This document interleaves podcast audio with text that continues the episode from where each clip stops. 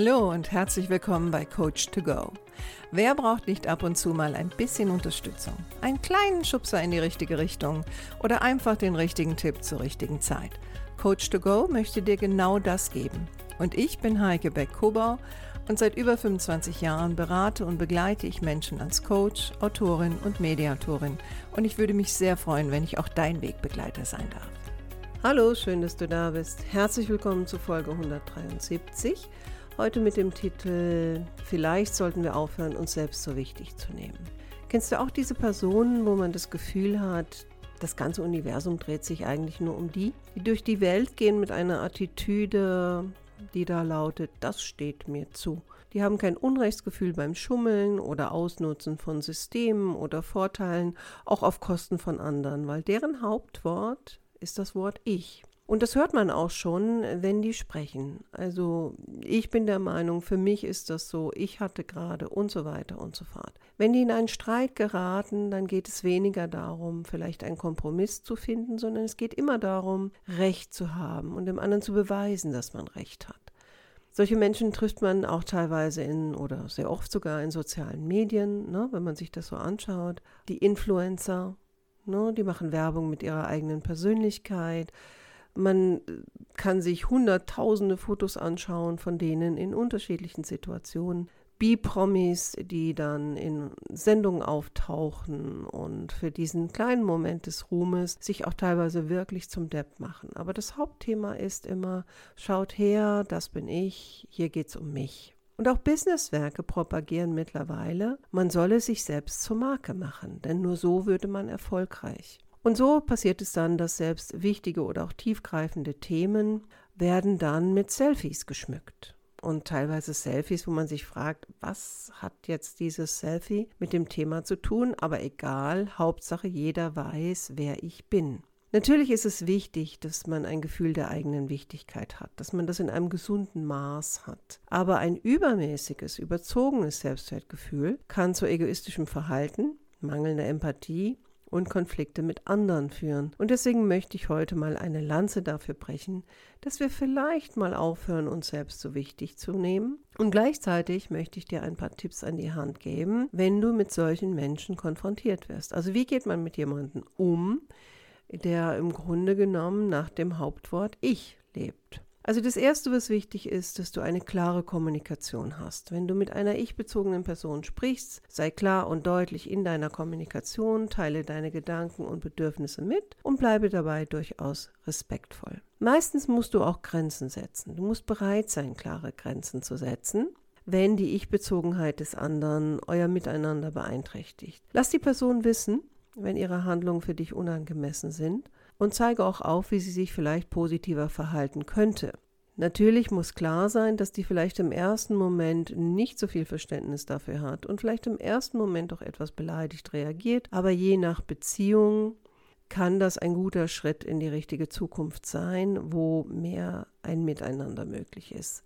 Natürlich kannst du auch eine gewisse Empathie zeigen für diese Person, weil manchmal liegt in der Ich-Bezogenheit auch eine gewisse Unsicherheit oder ein Mangel an sozialen Fähigkeiten. Da kannst du natürlich mit Empathie besser auf diese Bedürfnisse eingehen. Aber nicht immer ist das der Fall. Und selbst wenn das so ist, braucht die Person eine Rückmeldung, dass ihre Ich-Bezogenheit in diesem Moment für dich unangebracht ist. Lass dich nicht von der Ich-Bezogenheit aus der Bahn werfen.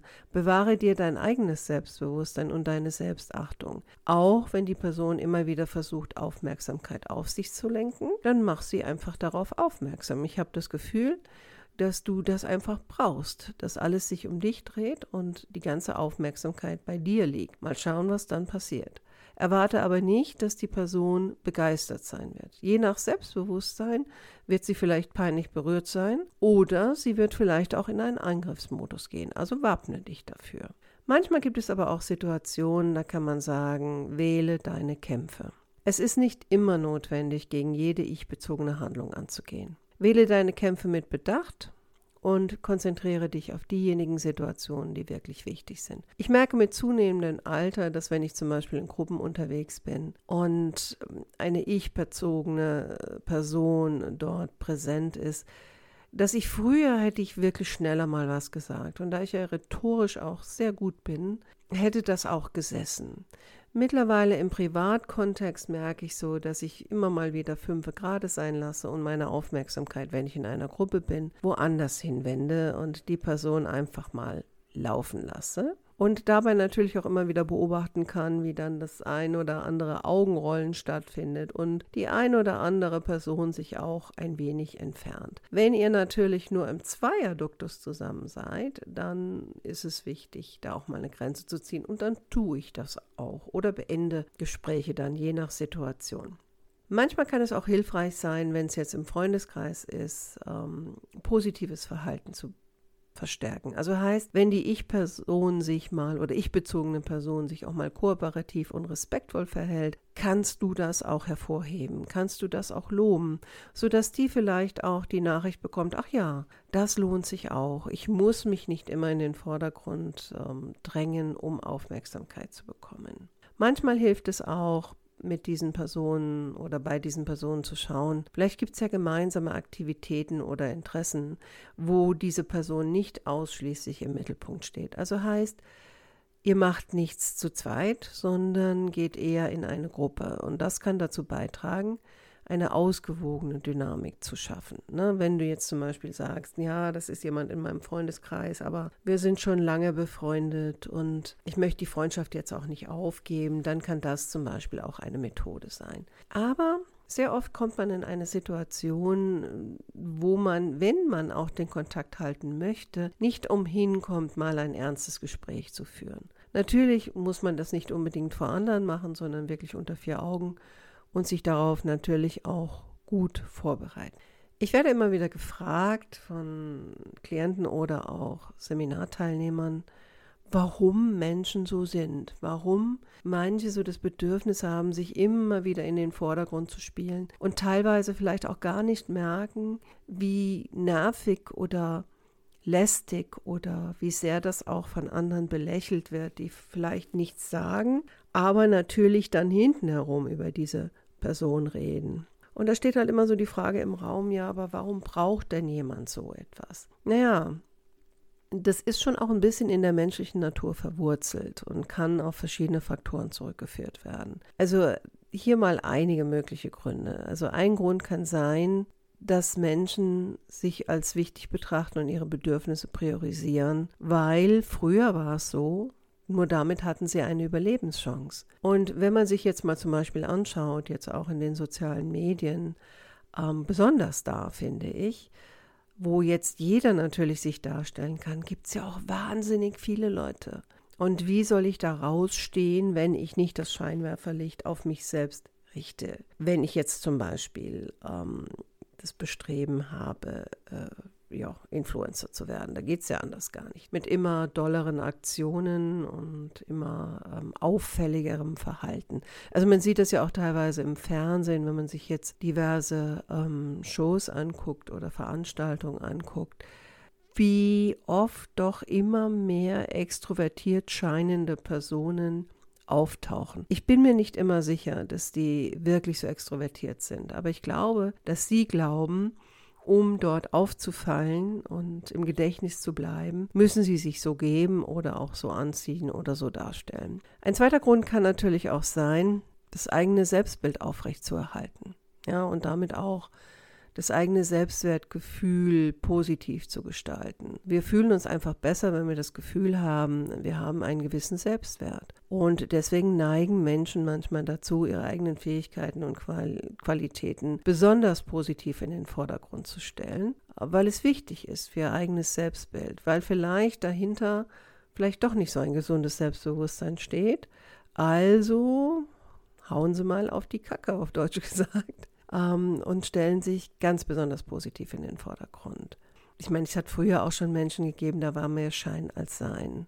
In sozialen Gruppen ist es auch oft notwendig, sich selbst vielleicht ein bisschen in den Vordergrund zu spielen, um Respekt und Anerkennung zu erhalten. Also gerade, ähm, ich sag mal, in jüngeren oder in Gruppen mit jüngeren Menschen, da hat es das auch früher schon gegeben. Ne? Der, der am lautesten war, hat auch am meisten Aufmerksamkeit bekommen und hat in dem Moment vielleicht auch mehr Selbstvertrauen ausgestrahlt. Und natürlich, so jemand schneidet in sozialen Hierarchien immer noch besser ab. Die persönliche Identität, die Identität eines Menschen ist immer stark mit seinem Selbstbild verbunden. Und die Wahrnehmung der eigenen Wichtigkeit trägt zu dieser Formung und Aufrechterhaltung dieser Identität bei. Also für manche ist wirklich dieses Selbstbild Teil ihrer Identität. Sie sind jemand, der wichtig ist. Ähm, und deswegen ist es manchmal auch, wenn man diese Gespräche führt, natürlich auch sehr diffizil. Und wenn es Freunde sind, sollte man auch mit einer gewissen Achtsamkeit und Vorsichtigkeit vorgehen um nicht zu sehr zu verletzen oder aber auch deren Selbstbild komplett durcheinander zu bringen. Und in manchen äh, komplexen und wettbewerbsintensiven Welten kann es auch eine Überlebensstrategie sein, sich selbst in den Vordergrund zu stellen und sich selbst als so wichtig zu betrachten. Das gibt denen auch Antrieb, ihre Ziele zu erreichen oder sich in der Gesellschaft zu behaupten. Da wären wir jetzt zum Beispiel wieder bei den sozialen Medien. Ne? Da sind mittlerweile so viele unterwegs. Wie mache ich dann auf mich aufmerksam?